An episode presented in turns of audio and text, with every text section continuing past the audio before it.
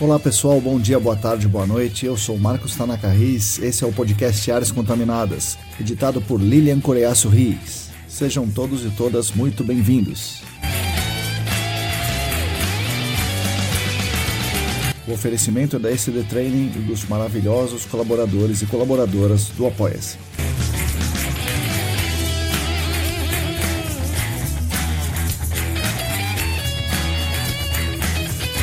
Trilha sonora dos escalafobéticos Mauro Tanaka e Guilherme Durão.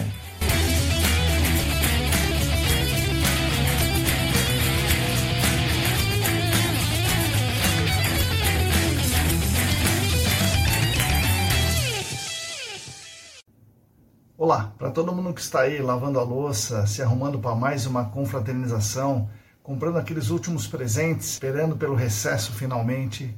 Bom dia, boa tarde, boa noite. Eu sou Marcos Tanaka Riz, esse é o episódio número 174 do podcast Áreas Contaminadas, oferecido pelas queridas apoiadoras e pelos queridos apoiadores no Apoia-se. Aliás, se você quiser e se você puder, contribua financeiramente conosco. Entre no site apoia.se barra ecdambiental e siga lá as instruções. Esse, como vocês estão percebendo, é um episódio especial. É um episódio especial porque celebra o fim da quarta temporada, que celebra o fim do ano de 2023 e porque é um episódio em vídeo, né, meio diferente. É, esse episódio em vídeo é, me deixa com um pouco de receio, né, um pouco de medo de fazer, é, porque eu não estou muito acostumado, mas é aquele medo que nos impulsiona. Então isso é muito interessante. Eu acho que ele vai ficar bom sim. Particularmente, esse episódio foi editado pelas queridas Cíntia Reis e Amanda Lima, da equipe de marketing da Clean Environment Brasil. E falando na Clean, nós temos a honra de ter três patrocinadores, a própria Clean, Clean Environment Brasil, a Vapor Solutions e o Laboratório Consulting. Temos muita alegria, muita honra de ter três grandes marcas caminhando junto com a gente aqui nessa nossa jornada. Bom, essa é só a segunda vez que a gente faz o episódio com vídeo, né? A primeira foi justamente há um ano atrás, por ideia do Rafael Sato e do Michel Tognoli, fizemos com eles né, o episódio de encerramento do ano, né, o especial de fim de ano. E agora acho que vamos criar uma tradição fazendo esses episódios de final de ano aí em vídeo. Bom, é um episódio especial é, não só por ser do fim do ano, não, por, não só por ser em vídeo, não só por encerrar a quarta temporada, mas por eu conversar com um grande amigo aqui, o Paulo Negrão. O Paulo Negrão não é só meu amigo, ele é uma lenda né, nas, do gerenciamento de áreas contaminadas é um ícone né, da inovação, da tecnologia, da competência. E mais do que tudo isso, ele nos ajudou muito lá no começo da ECD, como sondagens ainda, e tem nos ajudado muito agora nessa caminhada do canal da ECD Training. Então é uma honra poder falar com ele nesse episódio especial de fim de ano. Bom, lá no início da nossa jornada nos canais da ECD Training, desse podcast, a gente fez três lives. É, lá em 2020, né? Uma com o Newton Miyashiro, uma com o Rodrigo Cunha e uma com o Paulo Negrão são três grandes nomes, provavelmente os três maiores nomes do gerenciamento de áreas contaminadas. Na live com o Paulo Negrão, ele contou da história dele, né, da história da fundação da Clean. É uma história muito interessante, cheia de acontecimentos fortuitos, que a sorte né, levou ele para o mercado de áreas contaminadas. E eu diria que, na verdade, a sorte é, trouxe ele para criar o mercado de áreas contaminadas junto com outras pessoas. Se aquela sorte não tivesse sorrido para a gente, Hoje não teríamos gerenciamento de áreas contaminadas aqui. Mas o Paulo então não vai contar dessa, desse passado. Se vocês quiserem saber desse passado, vejam lá na, na, na live de 2020 no nosso canal do YouTube e também outros podcasts que ele deu entrevista, como o Pariponto, por exemplo.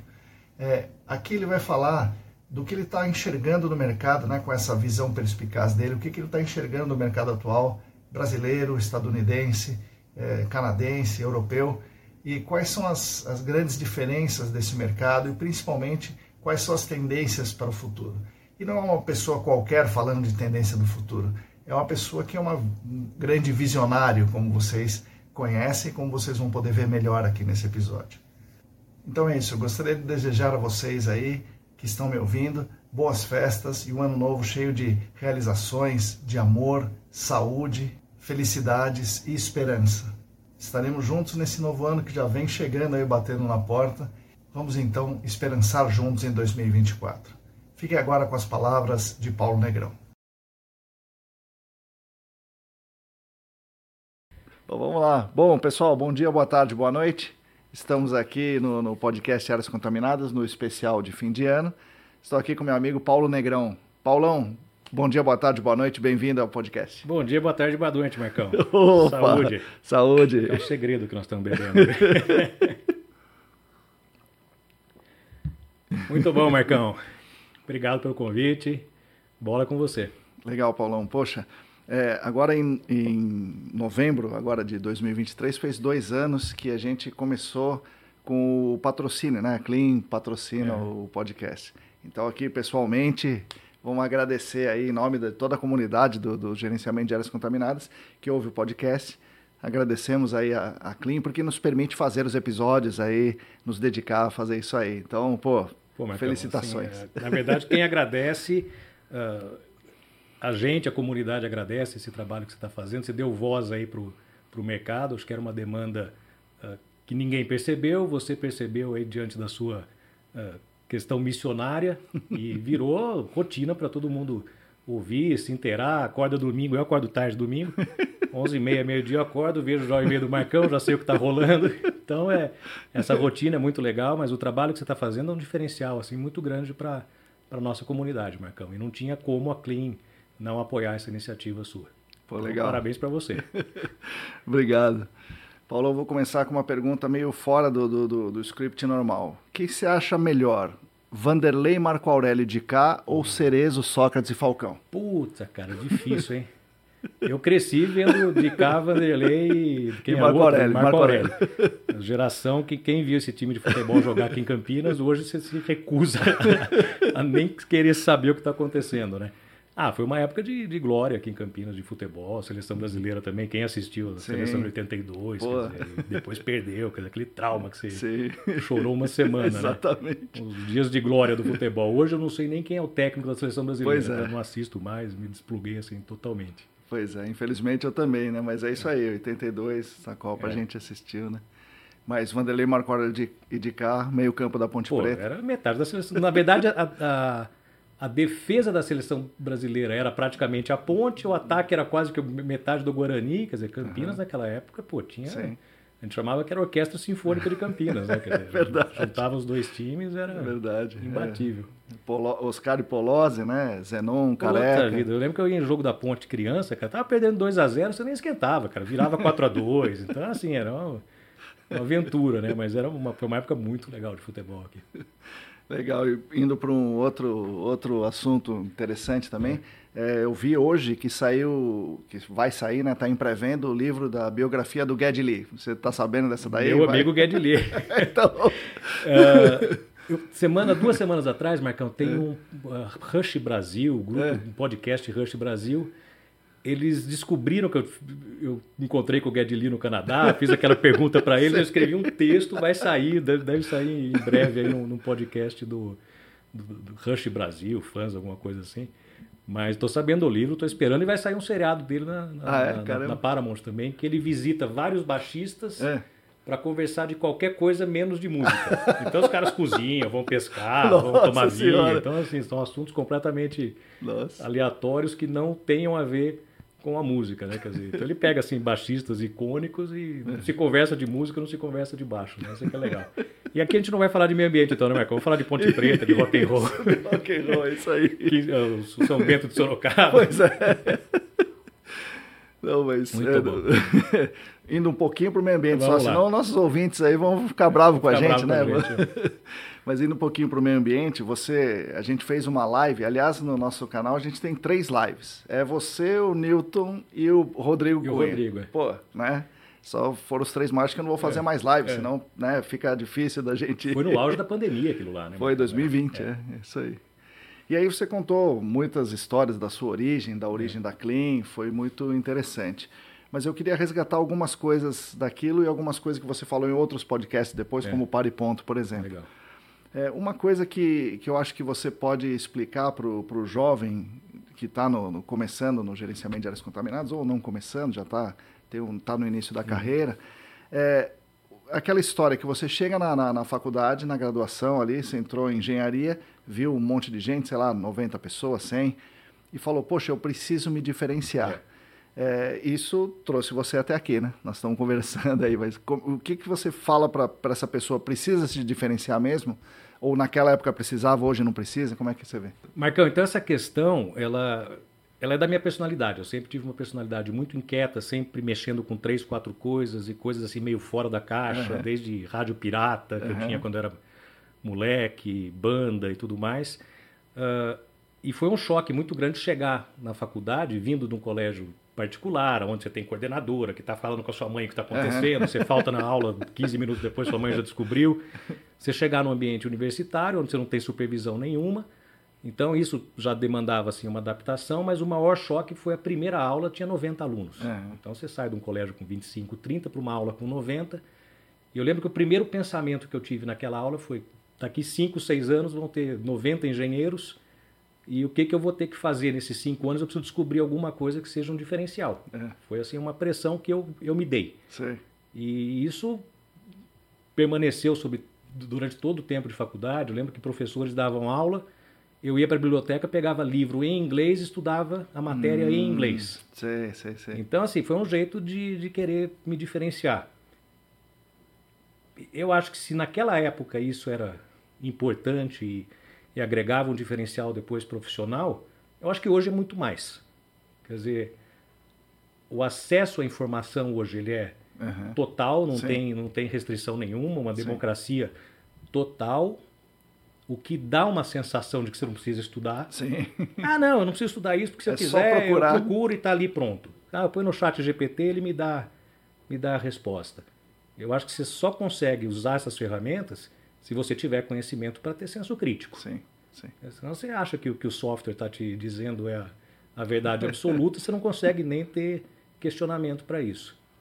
E acho que hoje a criatividade tem um peso muito maior. Uhum. Quer dizer, a questão de criatividade profissional, soluções, uh, criatividade uh, em termos de relações pessoais. Quer dizer, hoje a gente está muito mais uh, ligado em relações, em, em comportamentos, em, em, mudanças de paradigma, que exigem habilidades muito maiores. Se a gente parar de se atualizar, Sim. que não seja pelo conhecimento científico, que tem que ter, isso acho que não, não dá para a gente abrir mão disso nunca. Uh, e agregar essas outras uh, qualidades que são necessidades da, da própria evolução. Né? Então eu vejo por esse ângulo. Sim, interessante. E uma outra questão que você é, já tinha me falado assim pessoalmente, e você falou no, no, no, podcast Paripom é. também, e isso me levou a refletir, caramba, é, é isso, o Paulo falou e está certo, e isso está levando a vida dele, né? É. E, e, é um exemplo para os demais. É aquele negócio do, do, daquele livro lá que são é, alguma coisa como 22 é. lições importantes do marketing, as melhores lições do marketing. É, então conta desse livro, quando você achou esse livro é. e quais são, qual é a principal lição que te guiou até aqui? Marcão, esse livro foi um divisor de águas na minha vida.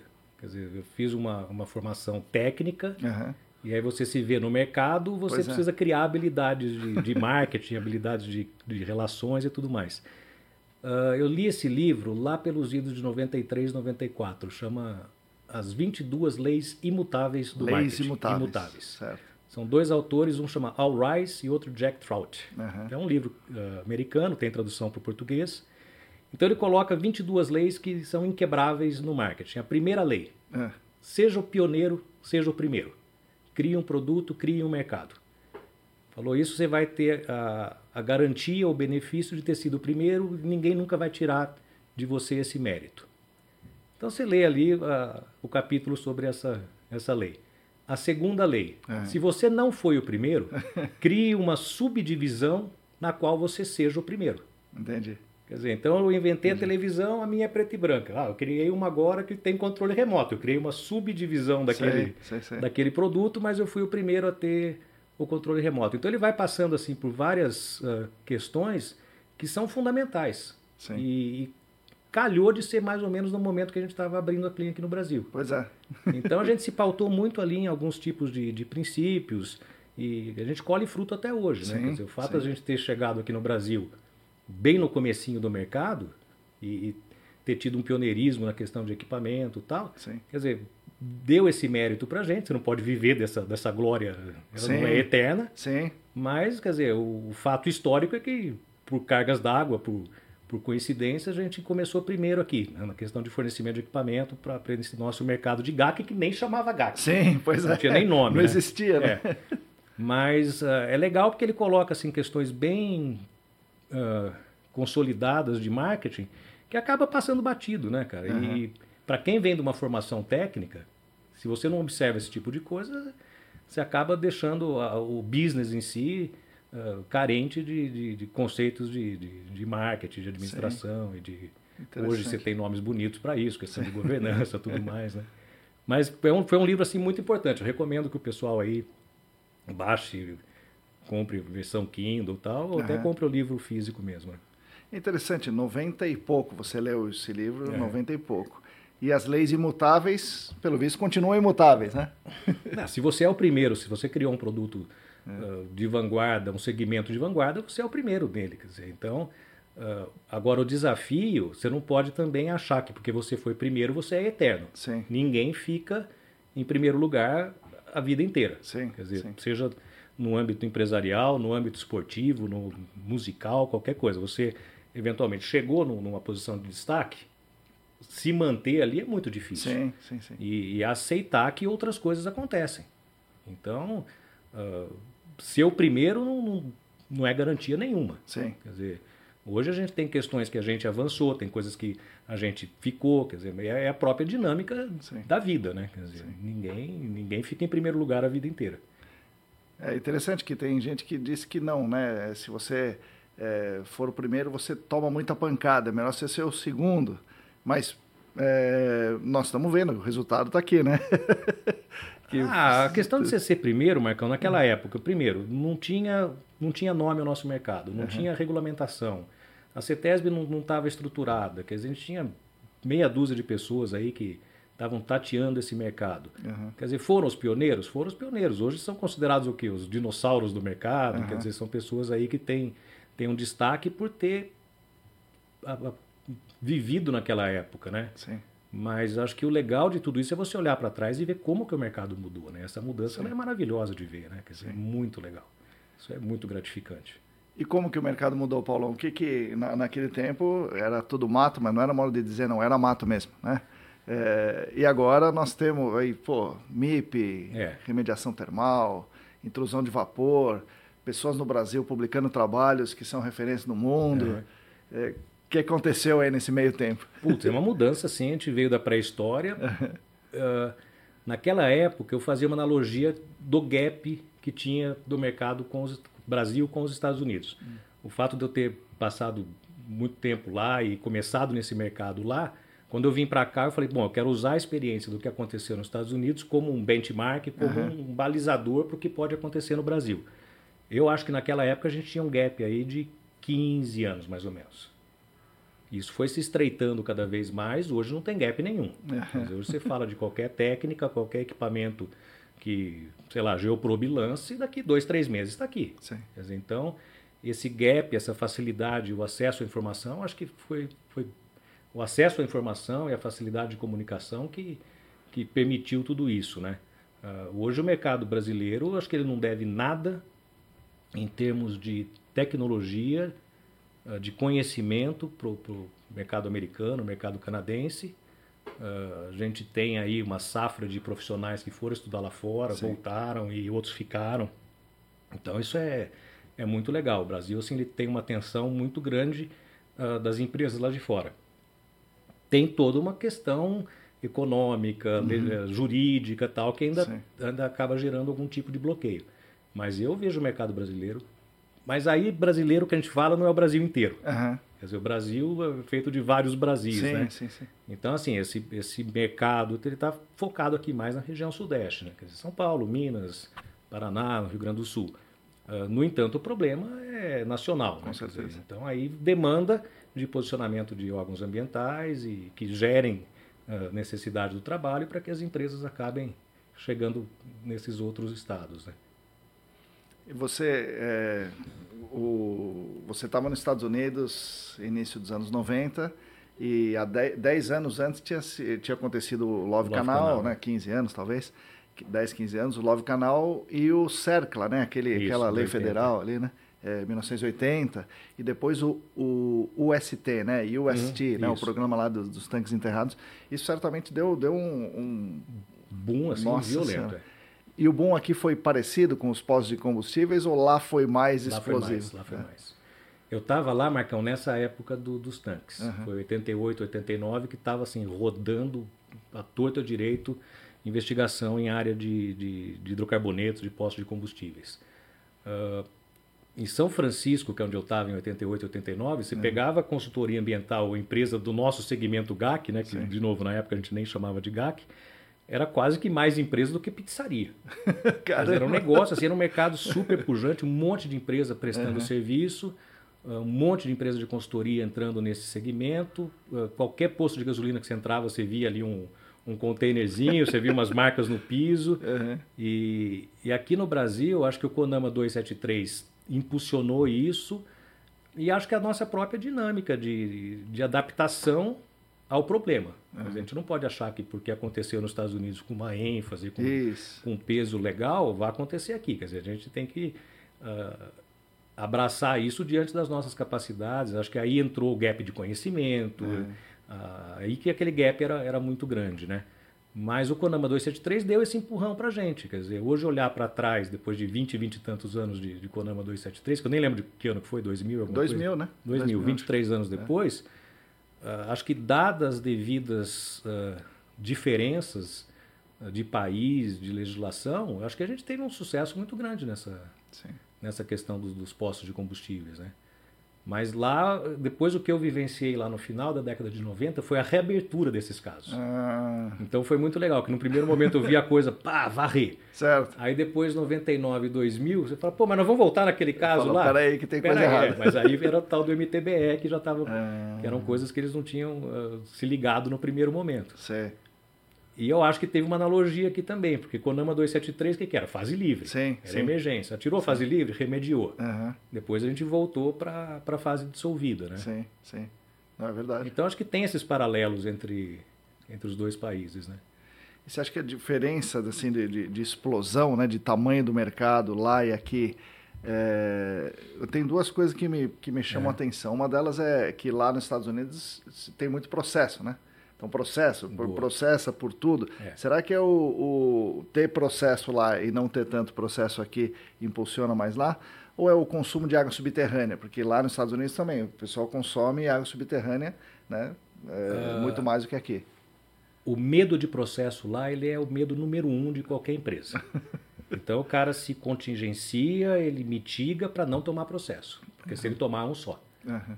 Uh, eu tive uma situação lá, logo que eu cheguei lá em 99, comprei uma bicicleta, andava de bicicleta em São Francisco, furou um pneu, fui numa bicicletaria, é. troquei o pneu, saí e o cara não prendeu o pneu direito. É. O pneu soltou da bicicleta, tomei um tombo, quebrei Putz. meu laptop que estava na mochila, cheguei é. na empresa segunda-feira, fui contar a história. Um colega virou para mim e falou: Mas você vai processar a bicicletaria, né? Processar a bicicletaria? Não, voltei o pneu lá, pô, me limpei. Mas depois eu fui pensar, fui me ligar que eu podia ter ganhado uma grana ali. Uhum. Então essa cultura do processo ela é muito grande. E ela chega e chegou de fato no nosso mercado lá quando se contratava uma empresa para fazer uma investigação, propor uma técnica de remediação. E em não atingindo os objetivos, contratava uma segunda, que também não chegava em posição muito diferente por conta daquele caso da, da Erin Brockovich lá na, na Califórnia, uhum. no, no, na PG&E, muita empresa de advocacia começou a perceber o filão do mercado entendi, ambiental. Entendi. Então rolava assim, responsável legal, você vai ter que ir para a terceira opção de contratação, vamos processar o, o número um e o número dois, uhum. e aí o que você arrancar dele, você faz o trabalho com o terceiro. Então isso rolou muito processo lá Nossa. por imperícia técnica. Uhum. Então, nisso entrava Bob Cleary como perito, é John é Cherry e tal. E, pô, deixa eu ver seu caderninho de campo. É. Eu não quero ver a planilha do Excel, eu quero ver o caderno de campo. E você pegava erro e tal, e aí entrava uh, o processo por, por uh, imperícia profissional, uh, incapacidade profissional. E isso quebra o mercado. É, então. Assim, é, você tem que se resguardar. Quer dizer, o cara lá ele tem que ser licenciado para trabalhar no estado. Uhum. Se eu sou licenciado para trabalhar na Califórnia, eu não posso trabalhar em Nevada. Entendi. Então entendi. o mercado lá é muito mais regulamentado sobre esse aspecto e o medo número um de você tomar um processo. Aí o que, que começou a acontecer lá na década de. final da década de 90, começo dos anos 2000? As empresas menores não tinham condição de comprar os seguros para seguro guarda-chuva para ela operar. Certo. Então, pô, vou trabalhar numa refinaria, eu tenho que ter um seguro se acontecer alguma coisa. Sim. Seguro muito caro. E aí começou a ter fusão de empresas para poder contratar um seguro maior e as empresas pequenas acabavam não Nossa. conseguindo e foram abraçadas pelas empresas grandes. Então aí você começa a ver o processo de fusão de empresas, fusão e aquisição que aconteceu lá fora. Tinha uma empresa em Emeryville, que fica do outro lado de São Francisco. Eu ia visitar sempre os caras. Cada vez que eu ia, era um cartãozinho diferente que eu ganhava. Não, agora o nome é tal, agora o nome é tal. Nossa. E isso foi legal porque eu vivi, vivi isso lá. Uhum. E a gente está vivendo isso aqui nos Sim. últimos cinco anos, oito anos. Começa a ter fusão de empresa, começa Sim. a ter uh, essas aquisições. Então é, é legal ter passado por isso e depois você viver isso aqui no Brasil e ver que a, a coisa também acontece. A questão de escala que você falou, eu acho que a gente nunca vai atingir a escala que o mercado americano tem. Uhum. Então esse medo do processo, essa, esse resguardo, ele acaba gerando mais demandas. Certo. Certo. Uh, aqui, pela própria questão jurídica de mercado, a gente não vai chegar nela nunca. Quantidade de, de funcionários em, em empresa de consultoria, quer dizer, se pegar lá, é, Qualquer empresa aí multinacional lá tem 20, 30 escritórios, né? Caramba. E cada 20, 30 escritórios com 100 pessoas cada Sei. um, 150 pessoas. Eu acho que essa escala a gente não vai chegar. Isso é, é um milagre americano, né? Quer dizer, de, de, de consumo e de geração de, de, demandas, né? E é o processo mesmo, né? Porque a, a você falou do, do, da consultoria sendo processada, mas tem também a o responsável legal sendo processado por um monte de por, coisa. Por problemas. Recentemente a gente teve aquele trem que descarrilhou lá na Sim. que o raio, o alguma raio. coisa assim, com cloreto de vinilo, alguma Sim. coisa assim. Aquilo virou um problema Imagina. tremendo, tremendo. Da ferrovia, do cara que produziu Nossa, isso. Tem, assim, tem empresa de consultoria com 80 pessoas trabalhando lá, quer dizer, então isso uhum. aí gera gera uma, uma questão de imagem da empresa, o problema de passivo, questão de processo, são processos nos Estados Unidos você toma um só, você não toma dois. Eu lembro meu filho quando nasceu, é. o médico vem dar anestesia geral, ele explica tudo o que vai acontecer. Ela pode morrer, ela pode ficar paralítica, ela pode. Você assina? Assino. Assim você assina o cara. Pois é. Vamos na seca então, sem anestesia. É. Quer dizer, estou brincando aqui, mas cada um se resguardando. Sei, sei, sei. sei. Então Olha. existe esse temor de, de, de, processos e isso, obviamente, chega no nosso mercado da, da mesma maneira que chega em qualquer outro. Sim. Uh, situações assim, de você tá com uma um saquinho de supermercado, rasgar o saquinho, cai uma coisa pesada no seu pé. Você processa o supermercado e processa o fabricante da, da sacolinha. Meu Deus. É, é ridículo, é, são coisas assim ridículas, mas isso, isso toca o mercado. Isso toca o mercado lá. que coisa louca. Bom, Paulo, aqui na, aí você vem, é, monta a Clean, como você já contou uhum. e tal, vai desbravando o mercado, procura o pessoal da CETESB, e a CETESB estava também pelo lado deles tateando o mercado uhum. e hoje nós, nós crescemos bastante. Né? No início a Clean tinha equipamentos, né? Isso, basicamente é. equipamentos é, de remediação, então bombas e Isso, tal. É. Depois vem as, não sei se qual veio primeiro, as, a, a amostragem, né, os equipamentos de amostragem ou o, os medidores de gases. E depois é, a Clean está sempre se reinventando, é. né? Como é que foi isso aí? Por que os medidores de gás? Por que a amostragem de água? É você, você que viu isso? Ou o mercado que pediu isso? Como é que é? Putz, Marcão, assim, de novo essa maldita inquietação. Uh, eu acho assim, como eu tive esse canal de estudar o que estava, perceber o que estava acontecendo lá e ter é. a empresa aqui, eu falei, puxa, tem que perceber quais são as tendências lá e tentar me antecipar o máximo possível ou trazer as novidades para cá Sim. e tentar gerar demanda com essas, com essas novidades. A questão de amostragem de baixa vazão, low flow. Nem sei quantas palestras eu fiz Sim, de low flow é. por esse país afora. Eu lembro que eu fui num site aqui em Itatiba, e a gente estava mostrando um VOC e Baylor entrando, Baylor saindo. Eu falei, puta, mas esse troço aqui volátil, quer dizer, eu estou sentindo um puta cheiro aqui. Quer dizer, pô, isso está volatilizando, quer dizer, que representatividade que isso tem. É. Isso foi em 95. A cliente estava começando. E aí eu fui na internet, na época não tinha Google, quer sim, dizer, para moçada sim. aí, é uma época que não existia Google, tinha o tal do Alta Vista, sim, lembra Alta disso? Vista, Você lembra? Lembra, Alta Vista, entrei no Alta Vista. Yahoo, né, às vezes. É, amostragem de águas subterrâneas, eu achei o trabalho do Barcelona. Caramba, no Alta Vista, No, no Alta Vista, de, também de 95. Pô, eu baixei, comecei a ler Michael Barcelona, Mark, uhum. Mark Vraud uhum. e tal. Puta, eu li aquilo, peguei o e-mail dele, eu tinha um e-mail pirata da Unicamp, que eu dividia com mais 10 amigos, que a gente abriu uma conta pirata lá que ninguém nunca descobriu. Unicamp pode me mandar a polícia atrás de mim agora. E mandei um e-mail para o Barcelona, é. me apresentando tal. Ele me respondeu, falou: Não, tem esse artigo mesmo, tal, não sei o quê. Falei: Poxa, como é que eu faço para descobrir mais sobre isso tal? E o Barcelona falou: Pô, se quiser vir para cá, eu dou aula aqui na Universidade de Michigan tal. Eu me mandei e fui. E fiquei amigo dele, ele me ensinou o que, que ele estava fazendo. Sim. Voltei para. Por quê, né? O porquê. porquê. Só que a gente nem tinha regulamentação de como Sim. mostrar água subterrânea. A gente já mostrava com beira, com copinho, com, com o que tinha, né, Marcão? Você Sim, pois é. puxava água com o que tinha. E eu voltei e fui para a CETESB contar a novidade. Uhum. Quer dizer, minha palestra tinha quatro slides naquela época. Então, assim, foi a questão de ver uma tecnologia e tentar trazer a tecnologia para cá. Quer dizer, uhum. o resto é história. Depois você começa, você vai, vai defendendo tecnicamente a ideia até que a pessoa percebe que, que as coisas avançam, né? Uh, detecção de gases, acho que ela acontecia até quase que meio que paralelo com isso. Não, foi depois. É.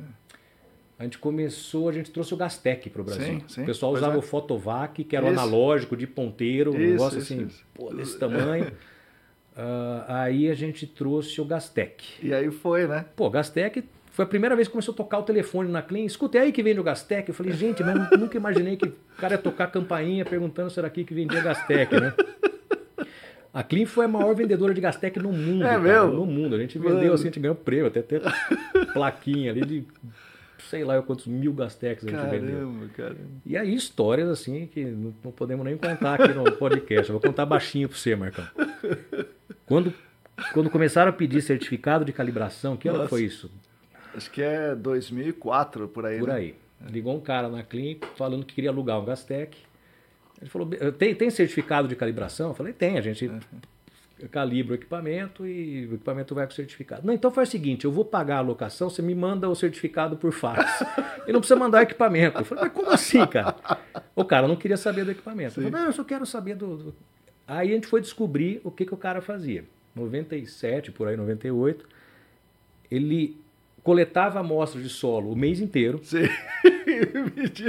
e media um dia só. Que absurdo. Guardava as amostras e aí eu peguei e falei pro cara, falei, cara, se você quer o certificado, você leva o equipamento junto. Uhum. Você vem aqui, retira, vai no shopping, toma um lanche e me devolve 5 horas da tarde. Mas Sim. eu não vou te mandar um certificado que eu, tô, eu sei que é errado, né? E teve uma situação também da gente ser chamado no Ministério Público por, por conta Meu de certificado nosso adulterado. Cara. Isso aconteceu umas três, quatro vezes. É mesmo? É. Três, quatro vezes. É. Então, essa criatividade do brasileiro, Marcão, isso assim, é te dá risada, porque é, é, impossível, né, cara? Assim, a, o, a, o nível que chega, né? Então, assim, isso é uma característica que você não vê acontecer nos Estados Unidos. O cara uhum. não faz isso, ele não faz porque ele Uh, não é que ele tem um padrão uh, ético uhum. elevado. Ele tem medo de ser processado. Então o cara se resguarda. Certo. Porque se tomar, ele vai tomar uma vez só. Entendi. Aqui, não vale a pena. É, não né, vale a pena, não vale a pena. E aqui a gente fala, não, tem a lei, pô, como é que eu faço para burlar a lei? Né? Quer dizer, o primeiro pensamento que a gente tem é como que sai fora. Né? Uh, mas foi por esse aspecto, assim, Marcão, de perceber tendências de mercado lá e trazer, trazer a tecnologia para o Brasil. Quer dizer, em termos de demanda, o que acontece em, em problemas ambientais lá acontece aqui, Sim. ipsis literis. Né? E, e, não é que alguém chegou, Paulo, traz o Gastec para o Brasil. Não, você viu lá, olha, tem uma demanda para esse negócio chamado Gastec, é. vou levar lá. De novo o livro do, do, ah. do, do Jack Trout lá, quer dizer, cria uma demanda. Quer dizer, uhum. perceba, pô, descobri um equipamento que faz tal coisa Vamos levar e vamos divulgar e criar a demanda. Uhum. Então, a, a, o papel da Clean foi sempre muito nessa, nessa questão de inquietação. Isso está cada vez mais difícil de fazer, até por conta da facilidade de, uhum. de, de, ah. informação. Naquela época, primeiro, você não tinha internet, Sim. o acesso que todo mundo tem, quer dizer, não era todo mundo que tinha internet em casa, Sim. era internet de escada, custava mais caro. Então, assim, a, o acesso à informação ele era muito, muito diferente do que ele é hoje. Uh, os desafios hoje são muito maiores, né? Quer dizer, o, o mundo está globalizado. Naquela Sim. época não estava. Uh, não sei se eu comentei no seu podcast ou no outro. Eu fui em algumas bateles, e não foi nenhuma nem duas, acho que foi umas três ou quatro bateles que tinha dois ou três brasileiros. Dizer, teve bateria que eu fui que era o único brasileiro. Uhum. E aí você, pô, você vai na Batel e tem 70 brasileiros, é. né? Quer dizer, a delegação brasileira é expressiva, né? Então, acho que tudo isso vem dessa, dessa questão de, de acesso à informação, acesso a, ao mundo, né? Sim. Quer dizer, você fala, ah, vou, vou para os Estados Unidos. Você monta no avião, daqui oito horas você está lá. Quer dizer, então essas barreiras caíram muito, né? Sim. Isso é muito legal, porque isso impulsiona o mercado, quer dizer, a, o que eu falava para aluno de graduação, falava assim, cara, vocês têm obrigação de falar inglês. Dizer, hoje não é obrigação. Hoje o cara, se não falar, ele está morto. Dizer, é verdade. Não é tem verdade. como você. Nem videogame ele joga. Nem videogame ele joga. quer dizer, ler um artigo, assistir um canal no YouTube, quer dizer, com todas as facilidades que a gente tem aí de tradução por, por inteligência artificial uhum. e tudo mais, nada substitui a, sua curiosidade, a sua, a sua vontade de buscar informação, né?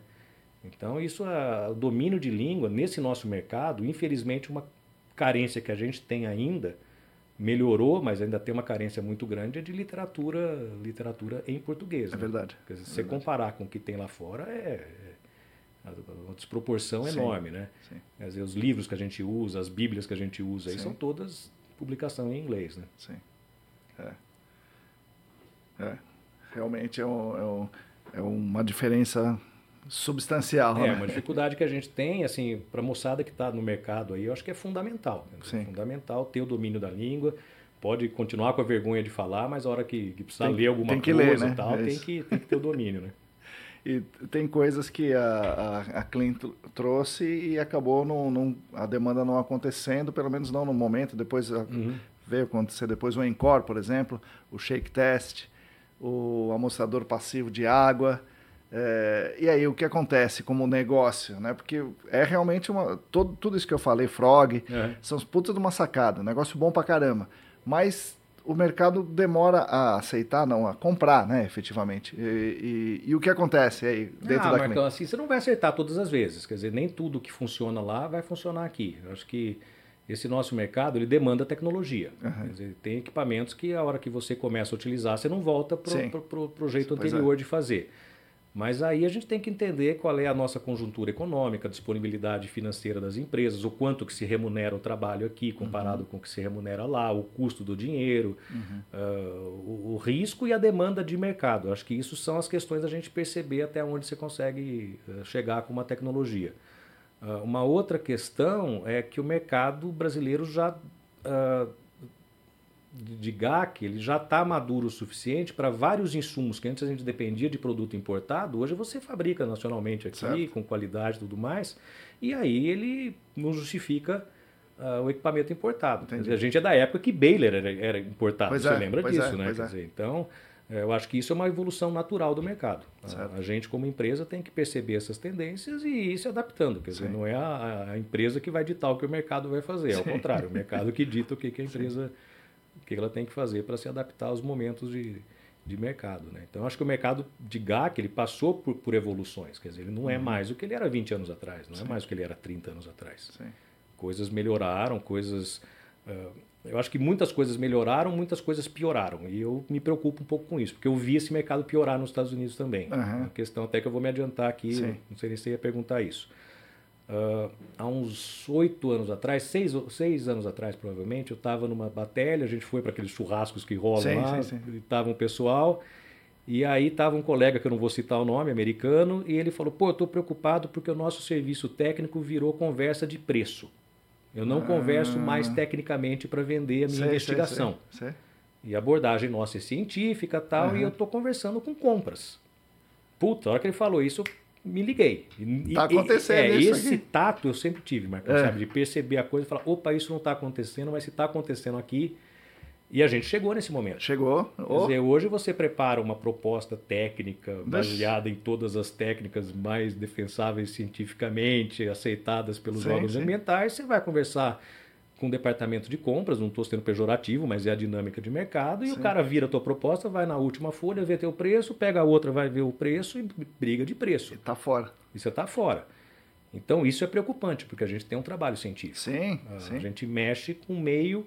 ah, é, é a maior variação de dados do mundo. Sim. Nada no meio. Não tem nenhum outro campo da, da ciência que varie mais do que o meio ambiente. Pois é, pois é. Ah, e aí você está limitado ah, orçamentariamente a, o nível acaba nivelando para baixo Sim. e você tem que performar. Então isso me preocupa muito. E a gente já está vendo isso aqui no Brasil já muito forte. Tá, tá forte. E né? aí inviabiliza a remuneração, Uhum. inviabiliza o lucro para manter a empresa funcionando, para remunerar bem o profissional, Sim. para adquirir equipamento, para poder usar o- uma técnica adequada de laboratório e tudo mais. Então é uma preocupação. Quer dizer, a gente vai ter que se adaptar a isso. É, não, não tem saída, você não vê nenhuma saída, nenhuma mudança. Eu nisso. vejo saída que seria a frustração. É. E a gente, uma, uma, difer- uma coisa também que eu já notei muito aqui no mercado brasileiro, a frustração. A gente passou, talvez, na primeira década de mercado, por clientes que contratavam o nosso serviço e não atingiam metas, não atingiam ah, Uhum. resultados e gerava uma frustração. Certo. E acho que a gente viveu muito isso. Pô, manda embora a empresa A, contrata a empresa Sim, B, esse equipamento sim. não funciona, pega o outro. Sim. Até que o pessoal percebeu que tem que pagar um pouquinho mais, que não dá para ficar comprando frustração. Então, acho que a frustração ensina. Entendi. Se isso vai. eh, essa questão da gente hoje estar sendo mais um prestador de serviço na cadeia, eh, se isso eventualmente não vai ter um efeito ruim lá na frente, de voltar e ter O que, que aconteceu refazer. nos Estados Unidos? Ah, Eles reverteram a tendência ou, foi. eles duraram mais lá com remunerações mais adequadas no mercado de posto de gasolina, muito mais do que a gente. Aham.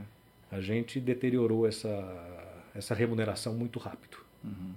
Então, eh, e preço só tem um caminho. Preço só baixa. Claro.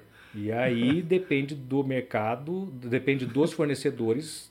Falar, não, meu preço é tal, por menos que isso eu não consigo fazer. Aham. Por menos que isso eu não consigo uh, uh, performar um trabalho de maneira adequada, ter uma remuneração que eu consiga sustentar a minha empresa, ter o profissional capacitado. Sim.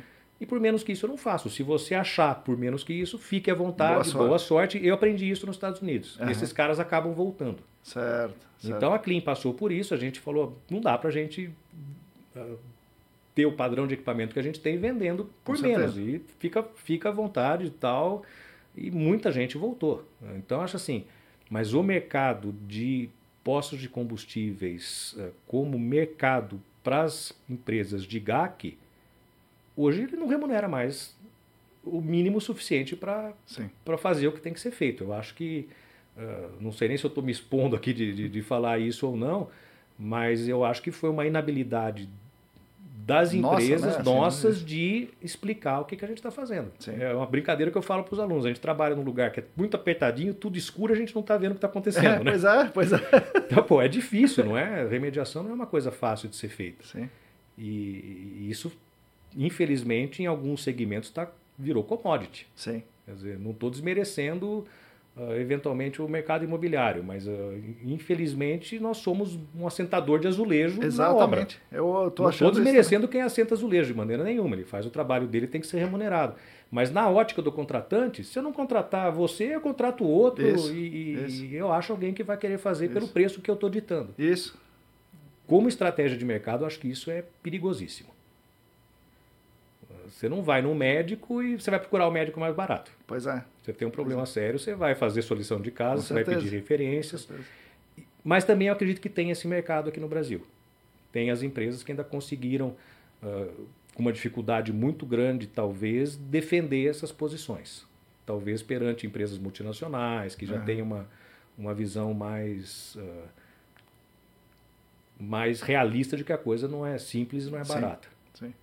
Mas acho que todo mercado tem isso, Marcão. Acho que não, não- é uma choradeira só do, do nosso mercado. Isso você passa por essas sim. dinâmicas em toda, em toda a área, né?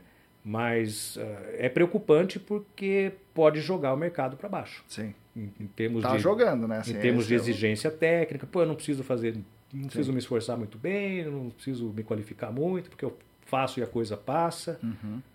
Uma outra questão que, que eu até comento com o aluno, a gente não pode, também não estou, pelo amor de Deus, ah, desmerecendo ou desqualificando a regulamentação dos órgãos ambientais. Mas eu não posso me contentar só em, em satisfazer o órgão ambiental. Às De hoje, né? De O hoje. às hoje. vezes eu estou aqui, mas eu já estou olhando uma questão lá na É. frente e você tem que se antecipar. Quer dizer, acho que a gente, como profissional técnico, responsável, assumindo uma responsabilidade técnica, sabendo o que a gente sabe e negligenciar a idade de ombro para uma questão, ah, deixa se passou no argumental, tá bom. Uhum. Eu acho que é uma é uma posição meio rasa de, de, de, assumir. É perigosa, né? Perigosa, assim. é, perigosa. Então, assim, é, são esses paralelos que a, gente, que a gente vê. Eu acho que ainda tem vários paralelos entre o mercado americano e, e o mercado brasileiro em função de estágios de, de maturidade do mercado. Uhum. Uh, hoje lá, você pega, por exemplo, as, as, empresas de consultoria, você já não consegue mais ver diferencial técnico. Ah, é? Tá todo Caramba. mundo trabalhando é. num nível assim tão homogêneo. Uh, e é legal você ver isso. Porque o mercado se, se né? estabilizou, né? evoluiu e, e uh, obviamente você tem uma pessoa ícone num determinado uhum. tema, numa empresa, acaba gerando mercado, mas de maneira quase que geral, tá todo mundo trabalhando num nível assim alto. Certo. Isso é muito legal. Certo. Aqui ainda eu vejo a coisa muito desproporcional. Sim. Mas também eu acho que é a própria questão econômica nossa. Você parar para ver um pequeno empresário, uma pequena é. empresa metalúrgica que se depara com um problema de, de contaminação de óleos de, de, de, de milhões, solo, né? não, ele não tem frente financeira para fazer para fazer frente ao, ao, ao problema. É. O cara quebra. Sim. Então ele vai diante, mediante a, a, ao, ao, que é possível fazer. Puxa, se eu fizer isso, eu, seguro, a onda. E aí o cara vai conforme a capacidade financeira dele, né? E, e, a gente tem que respeitar isso. A gente está num país que é que, estabilidade financeira, estabilidade jurídica, Sim. cada hora a coisa está de um jeito. Então isso gera, gera essa posição de é, cuidado né, do, com, com, com o investimento. Né? Sim. Não, é, é, isso eu ia perguntar para é. você do, do, do, como você tava, como você vê o futuro, né? É, porque você está vendo as coisas nos Estados Unidos, você é, vê, assiste, tem conexões, amigos é. que, que são assim, estão no topo, né, é. da, da, da, inovação ali. qual é o futuro para nós aqui? O que, que vai vir agora mais rápido? PFAS, ou algum equipamento, ou vapor? A parte de vapor, eu acho que ela virou virou a locomotiva do, do mercado, tanto uhum. aqui como lá fora. Uhum. E a percepção de risco, estava uh, discutindo isso até com, com um colega americano. Você pode falar para o cara, não toca nesse solo, uhum. você consegue criar essa restrição. não beba essa água, você consegue. Agora, não respire esse ar. É, fica difícil. Dizer, como é que você vai falar? Pô, entra aqui, tampa o nariz e fica. Então, essa questão é, ela toma uma proporção em termos de percepção de risco muito grande. Uh, o problema que eu vejo é separar o que, que realmente é problema de contaminação, o que, que é essa mesa que foi pintada, que foi colada essa fórmica aqui, que pode estar tá, uh, exalando algum tipo de, de, contaminante aqui. Mas hoje lá fora, assim, as grandes discussões são por conta de intrusão de vapores. Dizer, grandes movimentos aí de uh, como é que fala, desocupação de áreas e prédios e tal, de, mediante a questão do, do, do de presença de, de, intrusão de vapores. A última agora, que a gente, eu até perguntei no último curso do Obóbrio para o pessoal, uhum. durante os bate-papos que a gente teve, que impacto que vai ter essa questão do, do governo americano querer banir TCE, o, né? a comercialização e uso do TCE. Quer dizer, e, e é parece uma tá avançado isso. tá, tá é uma decisão que já foi tomada em 2024. É. Uhum. Vai parar de, de, utilizar uma série de mercados e parar de ter comercialização. Quem quiser usar vai ter que ter, ter licença. Com certeza isso vai ter um, desdobramento para a questão ambiental. Sim. Uh, e eu acho que muito ligado à questão de advogados. Ah, tá. O cara vai perceber, tá. vai querer criar uma, alguma coisa e, ali. Mas o pessoal não soube dizer o que, que pode acontecer. Falou, olha, a gente, a gente acha que isso pode gerar uma demanda aí violenta de, de investigação, investigação de, de, áreas por, por, conta de TCE. E aí a brincadeira que você viu outro dia, que uhum. minha esposa comprou uma roupa Sim. na Zara, tá lá na etiqueta. Recomendando. Recomendando usar PCE, né? Tudo bem, é o irmão do TCE, Sim. né?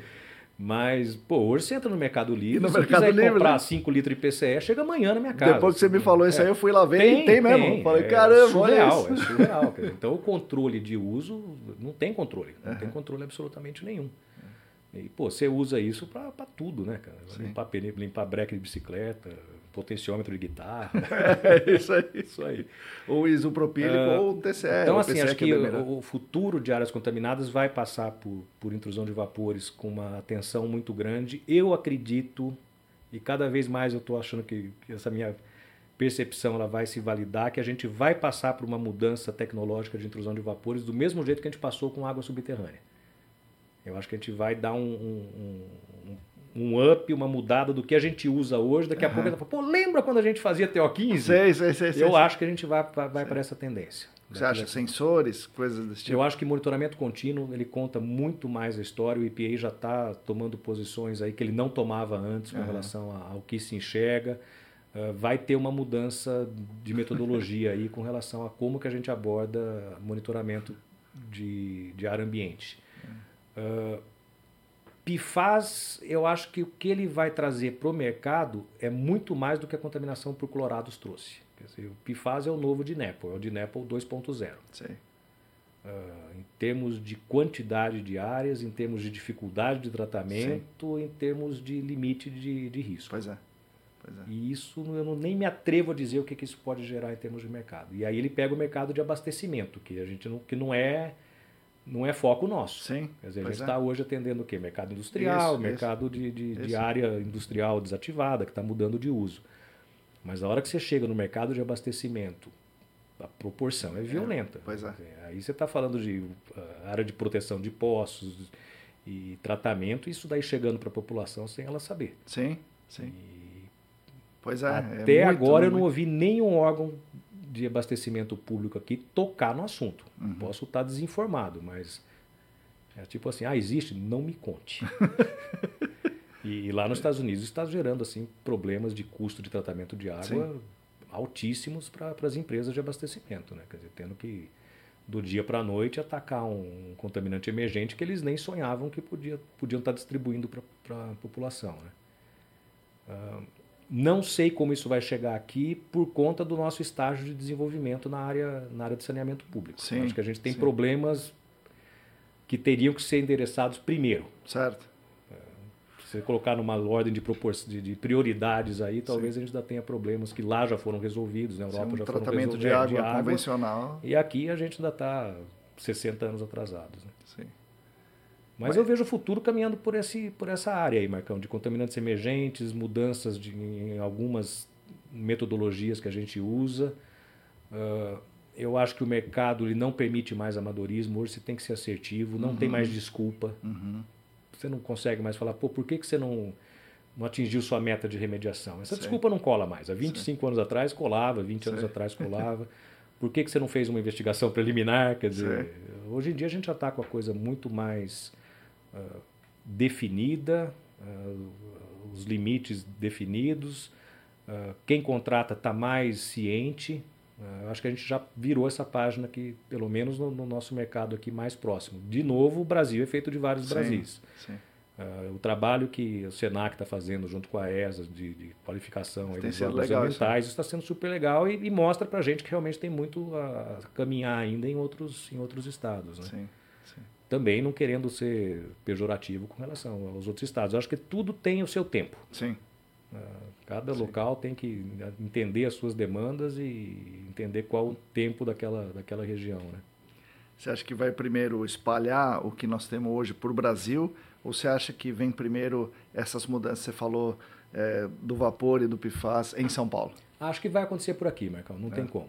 Quer dizer, o próprio amadurecimento do órgão ambiental, o próprio amadurecimento de mercado aqui, uh, as pessoas de influência, os stakeholders, a discussão vai começar aqui, obviamente uhum. isso vai uh, começar a acontecer aqui e depois propaga para os outros estados. Acho que isso não tem como, como escapar. Salvo algum evento uh, pontual aí que, que gere uma demanda pontual. Pô, aconteceu alguma coisa na cidade XYZ, no estado certo. ABC. Pô, aí chama atenção por um, por um outro, por uma outra via, né? Sim, mas é imponderável, né? É, é imponderável.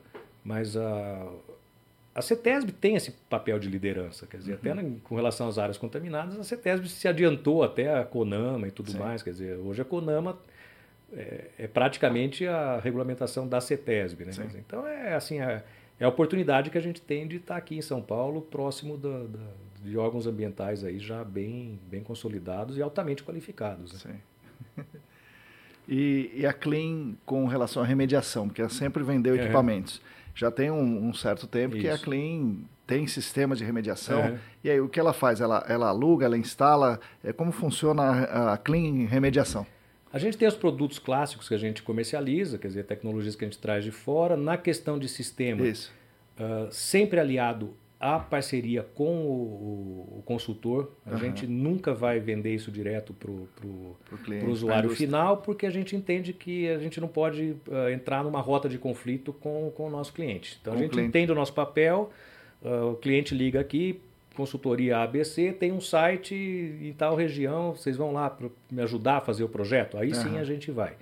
Então, assim, a parte de definição de projeto, detalhamento, uh, construção de sistemas e aí seja venda, seja locação. Então a gente continua fazendo isso, mas sempre respeitando a, a, a cadeia de não, não entrar em rota de conflito com, com os nossos clientes, que são as empresas de consultoria, né? E talvez as pessoas não saibam que a, a Clean, ela, então, ela ajuda a consultoria a, a, construir o sistema. Sim, sim. Ah, põe o tubo ali, Isso, põe o é. tanque de vácuo a colar ah, e tal.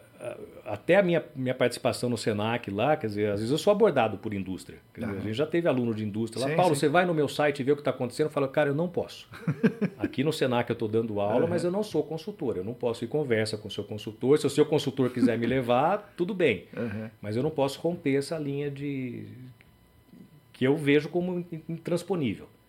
Dizer, Sim, é, se a gente escolheu ser uma empresa de fornecimento de equipamento, eu não posso ser consultor. É lógico. Senão é lógico. inviabiliza. Aí acho que a gente entra numa rota de, de, de curta, curta duração. Né?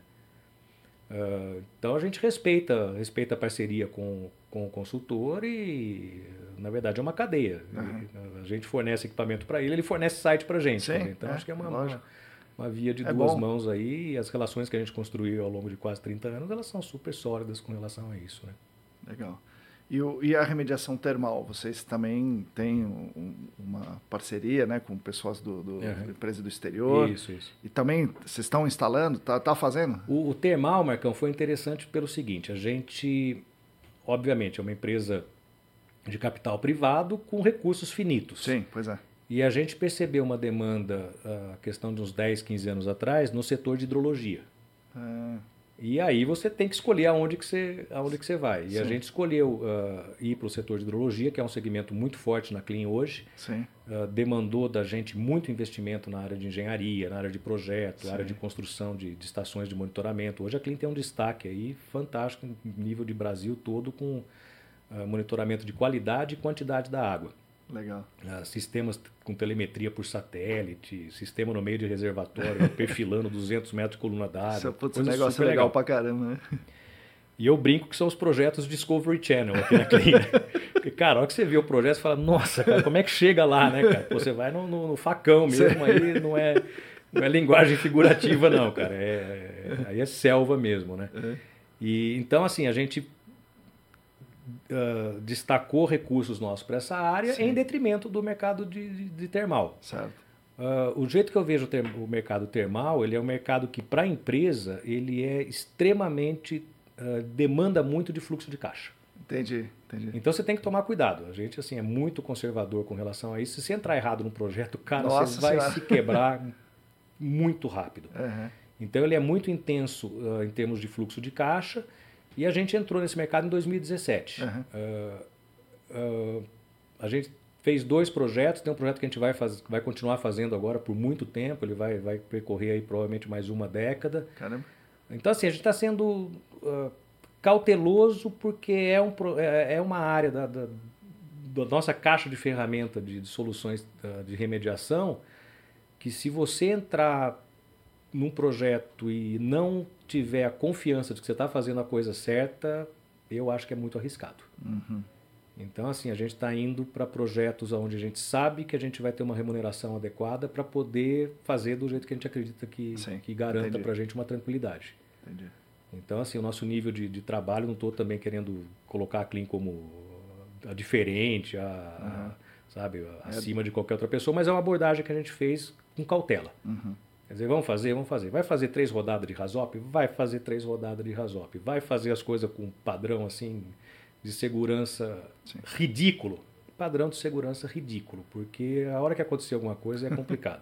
Sim. Inclusive, isso a gente se educou também nos Estados Unidos. Fala, cara, o que, que vocês fizeram aí que deu errado? Porque a gente não quer repetir, né? Com certeza, com certeza. Então, uh, mas a questão principal, e aí acho que as pessoas que já usaram termal ou fornecem também tecnologia termal tem que reconhecer que é, é extremamente intensa no, no, fluxo de caixa. Quer dizer, o cliente tem que estar preparado para isso é. e você tem que estar preparado para isso também, sem, sem surpresas, né? Porque senão você não vai entregar o que você prometeu para o é. cliente ou vai criar um problema. Então, assim, uma abordagem que a gente está tendo com relação à termal baseada nesse, nesses conceitos, né? O projeto que a gente terminou agora foi um sucesso retumbante. Que legal. É um projeto que ficou quase dois anos em projeto. Nossa. Ele era para ter rodado. Uh, era para a gente ter assinado o contrato em dezembro de 19. Uhum. Atrasou, graças a Deus, nós senão a gente ia ter que fazer isso no meio da pandemia, ia ser uma é. puta de uma dor de cabeça. Mas rodou depois. Uh, mas o que foi interessante nesse projeto, que foi um projeto assim projetado pela Clean, uhum. pela nossa parceira dos Estados Unidos, pelo grupo de engenharia do cliente, a equipe de Rasop do cliente e o consultor. Sei. Todo mundo debruçou na mesa. Eu tenho foto assim de 20 nossa. engenheiros na mesa, todo mundo lá mexendo nas coisas. É. E a gente fez três rodadas de Rasop, que criou cenários assim que eu falava, meu, esses caras são loucos, isso não vai acontecer nunca. Cara, e três cenários assim que eram os críticos que a gente é. mapeou no Rasop aconteceram. Nossa. E coisa assim, coisas de problema meteorológico, sei, coisa sei, de vendaval, coisa, cara, coisa que você. Ah, não, isso não vai acontecer, vamos dar uma, sabe, dar aquela. Sei, sei. Pô, cara, se você não tiver. A hora que aconteceu, você tinha contingência, tinha contingência da contingência, uhum. você sabia o que você fazia, sabe? Isso, isso para a gente é, tá, dá muita segurança. E, e, acho que o nosso papel é passar essa segurança para o cliente. Né? Sim. Se a gente tivesse dado de ombro numa brincadeira dessa, Nossa. ia custar caro. Imagina. Ia custar caro. Meu Deus. Então, acho assim, é, é, com cautela. A Clean sempre foi assim, apesar do arrojo uhum. em termos de tecnologia e tal, mas sempre pautado em muita cautela. Né? Sim. Né? Porque, afinal de contas, né, não, não, não é um, uma multinacional nem um banco, né? É uma empresa, exatamente. Né? A gente é uma, uma, empresa de capital privado, quer dizer, tem tudo isso e, e a questão assim também da gente acreditar no que está fazendo, né, Uhum. A gente teve linhas de produtos aqui que a gente trouxe e durou três meses aqui na Clean. Uhum. E aí a hora que você vê que o produto não, não tem um nível de qualidade, que o fornecedor não está junto com você para honrar uma garantia, você certo. começa a ver que o padrão de trabalho dele uh, é questionável, você pula fora, fala, cara, Sim. para de vender. Sim. Então, assim, são escolhas que a gente faz. Quer dizer, acho que a questão é estar é tá tranquilo com as escolhas que você faz. Você quer fazer a escolha de trabalhar com uma coisa de mais risco? Beleza, mas esteja preparado para isso. Né? A gente escolhe dormir à noite. Nós estamos com cabelo branco, nem, mesmo assim, né? Nem Imagina. fala, né, Marcão? Nem fala. Mas é, é, é, legal, assim, porque tem o lado divertido da coisa também, né, cara? Pô, lembro quando. Eu tenho uma coisa comigo, acaba esses projetos, me dá uma tristeza, cara. Pô, desmobilizou o projeto, falei, pô, acabou, tem que esperar mais seis meses agora para começar outra fase, né? Então você fica, em vez de falar, pô, que legal, acabou, vou virar as costas daqui, dá uma tristeza. Fala, pô, vamos, vamos arrumar outra encrenca. Vamos tentar pra, achar, né? Arrumar outro, outro projeto para para desafiar, né? E isso, assim, essas questões de desafios aconteceram muito aqui na cliente. Chegar é. a cliente e falar, cara, eu tenho um problema assim, assim, assado. Você fala, cara, nunca ninguém fez isso. Fala, puta, mas você olha, você liga lá com o bico, uhum. tá bom, nós vamos fazer. Uhum. E isso, assim, são histórias de sucesso muito grandes aqui na cliente, da gente juntar a parte do que a gente tem de tecnologia na mão e com a, com a, com integração de engenharia, agregar uhum. valores e projetar sistemas aí os mais inusitados possíveis. Né? Isso acontece muito nesse segmento de, de hidrologia nossa. Isso é muito legal. Deve ser maluco, né? Isso muito jóia. Paulo, você é um cara que da nossa geração, né? É, nós temos mais ou menos a mesma idade. É, você sempre foi um cara muito tecnológico. Você é. sempre, nas nossas conversas, você sempre estava com um negócio, pô, descobri isso aqui, descobri é. aquilo ali, sei lá, iPhone, é. relógio, tudo mais. É, só que as coisas, é, nós, nossa geração não é, é nativa tecnológica, é. nós precisamos aprender, nós temos que é. comprar, temos que mexer e tal. Nossos filhos, por exemplo, já nasceram nessa, nesse negócio. É. você acha que, que nós estamos ficando para trás nesse negócio de tecnologia? Porque, ao, ao, mesmo tempo, você é contra o WhatsApp. e todo mundo usa o WhatsApp, mas você não quer usar, você tem raiva do, do, do WhatsApp. Como é que está a sua relação com a tecnologia hoje? O que, que aconteceu com a gente? Nós estamos para trás? Cara, eu acho assim, eu, eu, me olhava 10 anos atrás, falava, eu nunca vou perder o passo do que está acontecendo com a tecnologia, porque pô, eu me entero de todo, estou sempre é. fuçando e tal. Eu acho que é inevitável, cara. É inevitável, inexorável que chega uma hora que você perde o passo.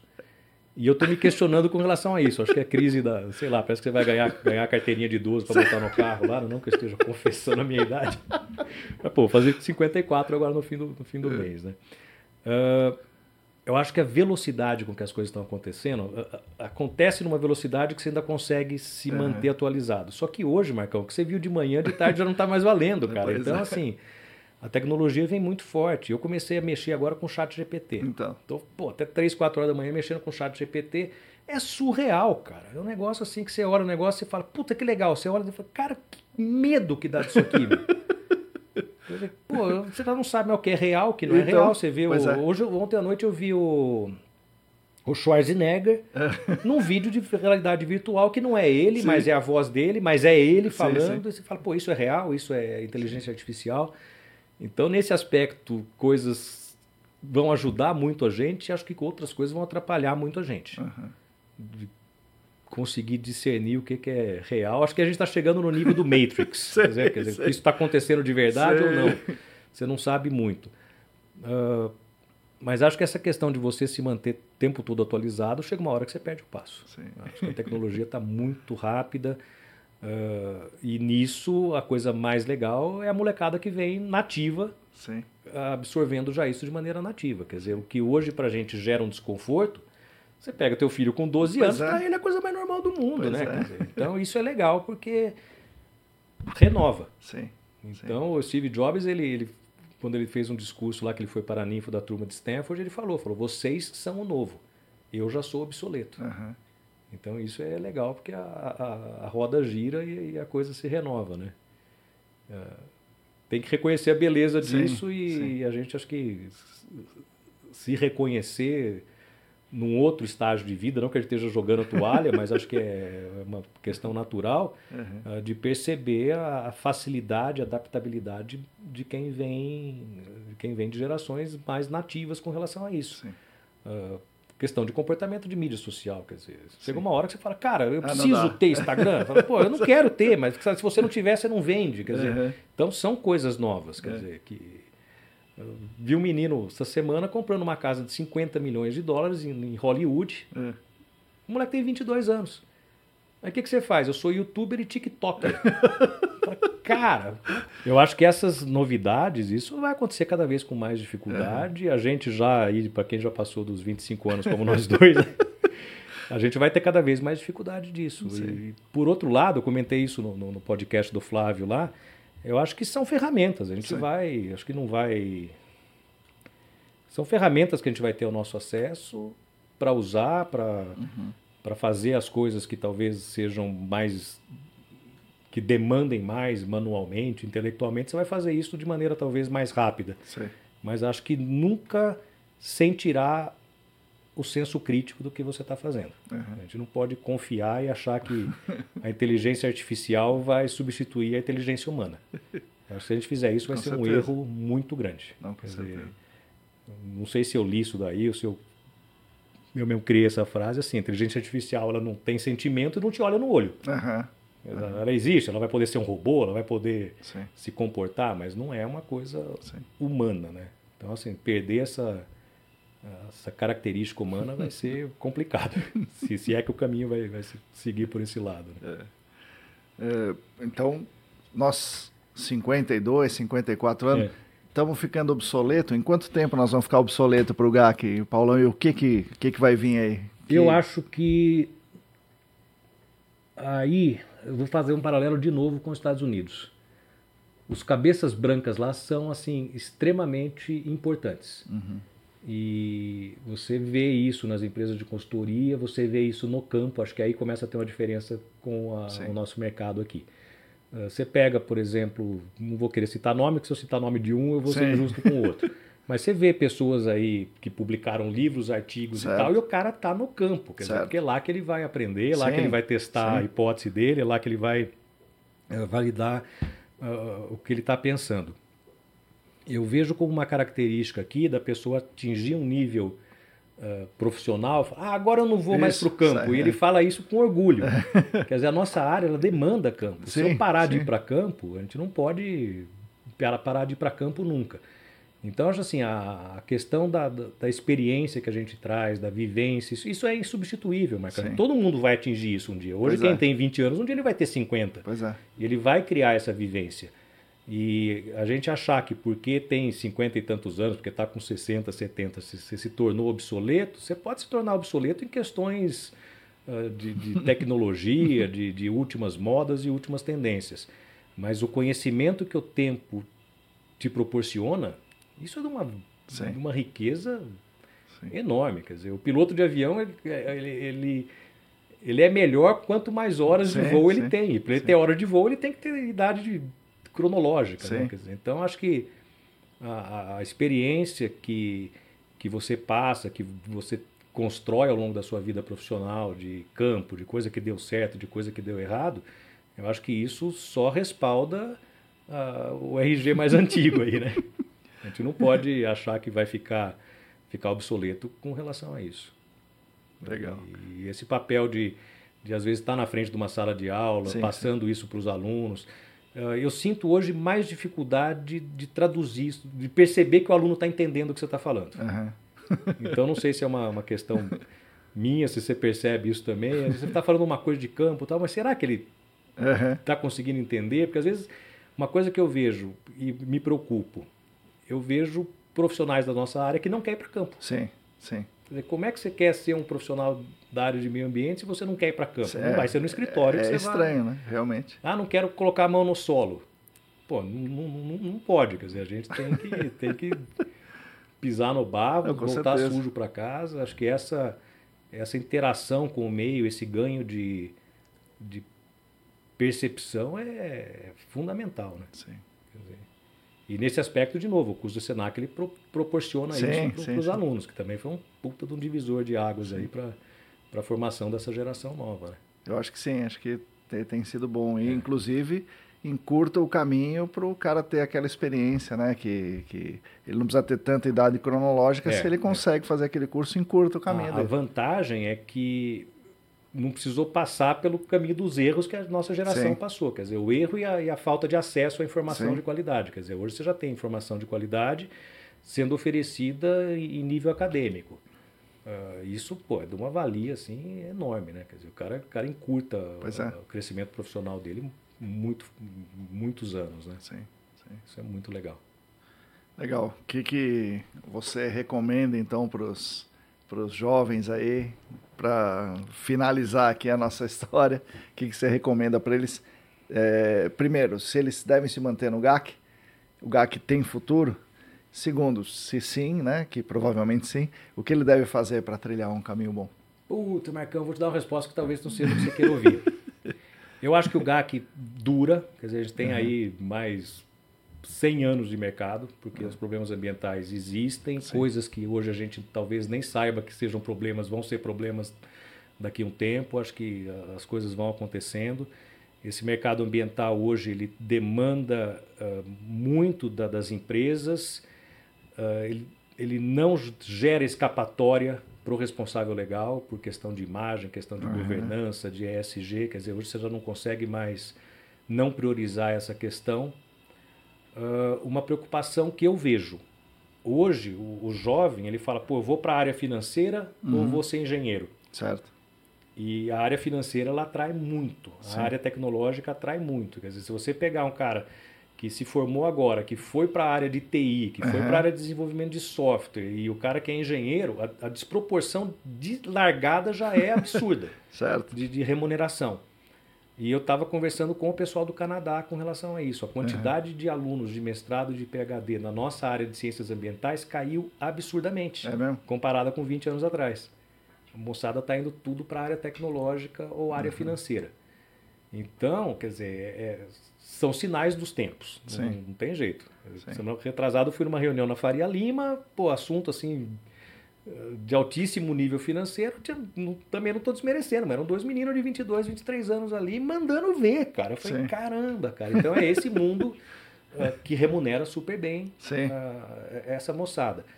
Uh, me preocupa com relação a isso. Quer dizer, a gente vai conseguir continuar gerando mão de obra uhum. para o nosso mercado em função dessa. Se os melhores. Os melhores estão indo para a área uh, financeira. Eu tenho filho de um amigo meu que terminou engenharia civil na Unicamp, mas não, nunca pisou numa obra. Trabalha uhum. no mercado financeiro.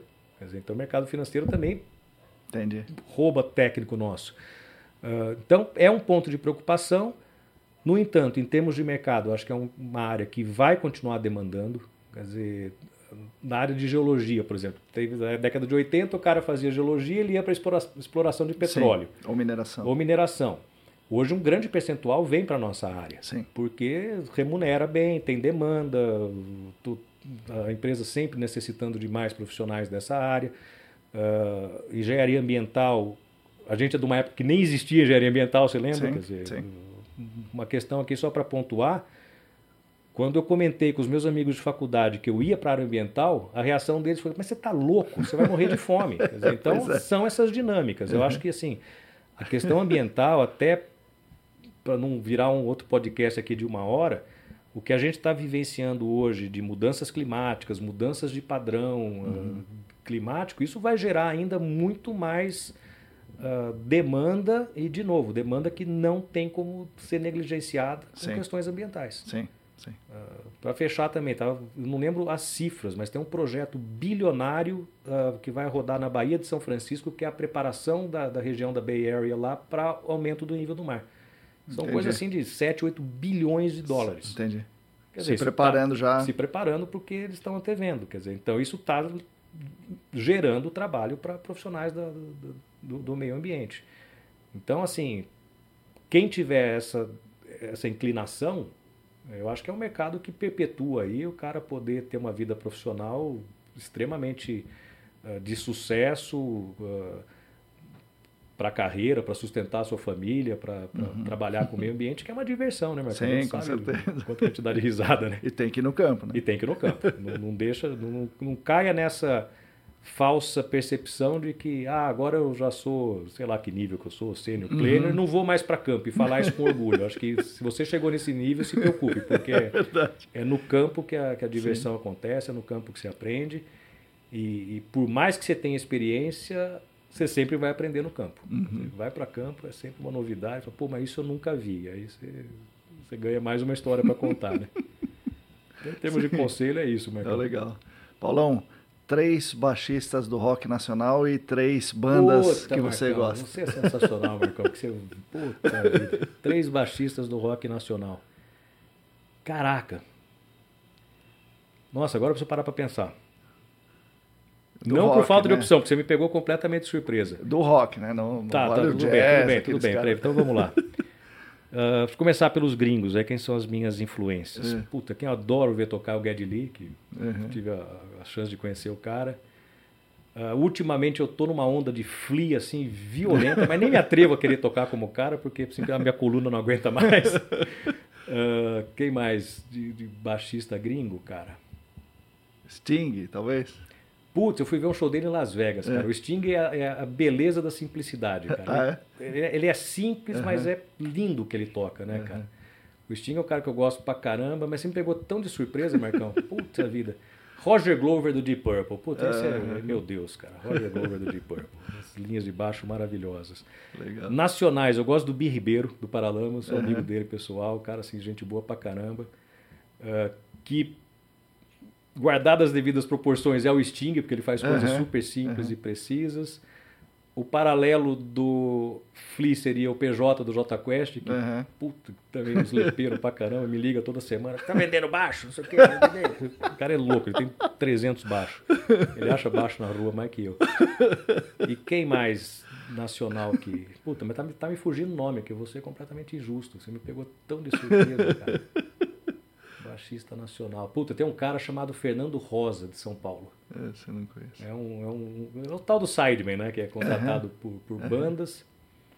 Esse cara fez um trabalho de divulgação no YouTube. É. Ele chegou, ele tá tocando com o. Nossa, eu tô ficando velho, esqueci o nome. Bom, ele tá como garoto propaganda da Music Man, que é uma fabricante uhum, de, de, instrumento, e tá tocando com. Puta, um cara nos Estados Unidos agora, puta de um artista, peraí.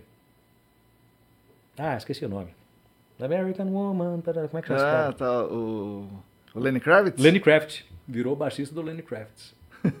então, assim, são, são as, as, as, figuras aí que vêm vem em mente, Marcão. E o Júnior Gruvador, não? Puta, cara, esse cara é sensacional, cara. Pô, se eu conhecer esse cara, eu vou pagar pau, vou pedir pra tirar foto, vou, vou pedir autógrafo. É legal pra caramba, é né? legal pra caramba, cara. Ó, eu, eu, sou amigo do, do Liz Clark, aquele barbudão que toca é, com o Phil Collins. Sei, sei, sei. Fiquei amigo dele de bater papo é com ele na NAN, tudo. Puta, outro fui tomar café com ele em Los Angeles. Caramba. Uh, e aí teve um, um, vídeo do Gruvador tocando uma música do Phil Collins. É. Eu peguei, mandei para ele, falei, Li, você já viu esse cara? Falei, pô, eu sigo esse cara, conheço. falei, pô, eu achando que tava contando uma novidade pro cara. Isso é sensacional, né, Marcão? Sim, o cara, sim. assim, ele é um baixista que não estudou, aprendeu sozinho, ah, é? tem uma linha ah. dele, ele era uh, segurança de um supermercado em Natal. Caramba. E agora que ele despontou, né, cara? Sim. Quem sim. viu ele foi o cara do Full Fighters, que viu ele no, no vídeo, mandou, ah, é passou verdade, pro verdade, cara verdade. lá do da, da, da, banda que tocou no Rock in Rio, o cara foi convidado. Sim. Então é isso aí, Júnior Gruvador, esqueci o nome dele. Legal, Paulão, obrigado, obrigado Marcão, mais uma vez. Ó, e... Deixa antes de você agradecer, quem vai é. agradecer sou eu, porque acho é. que o trabalho que você faz, assim, eu tenho aquela minha aula que eu falo para os alunos da onde que eles têm que entender informação. E eu falava do Cluin, vai no Tech Direct e tal, e hoje eu falo, ó, o Tech Direct do Brasil é o Marcão. Que, pô, o trabalho que você faz de, de consolidar essas informações e divulgar isso de uma linguagem assim tão, tão gostosa de, da, da gente ver e, e com essa rotina que demanda um, uma dedicação sua, porque é legal sim. receber, você escuta, você vê, mas tem uma dedicação sua sim, que, sim, sim. que acho que vem desse espírito seu aí de, de, de, de doação, cara, porque é muito legal.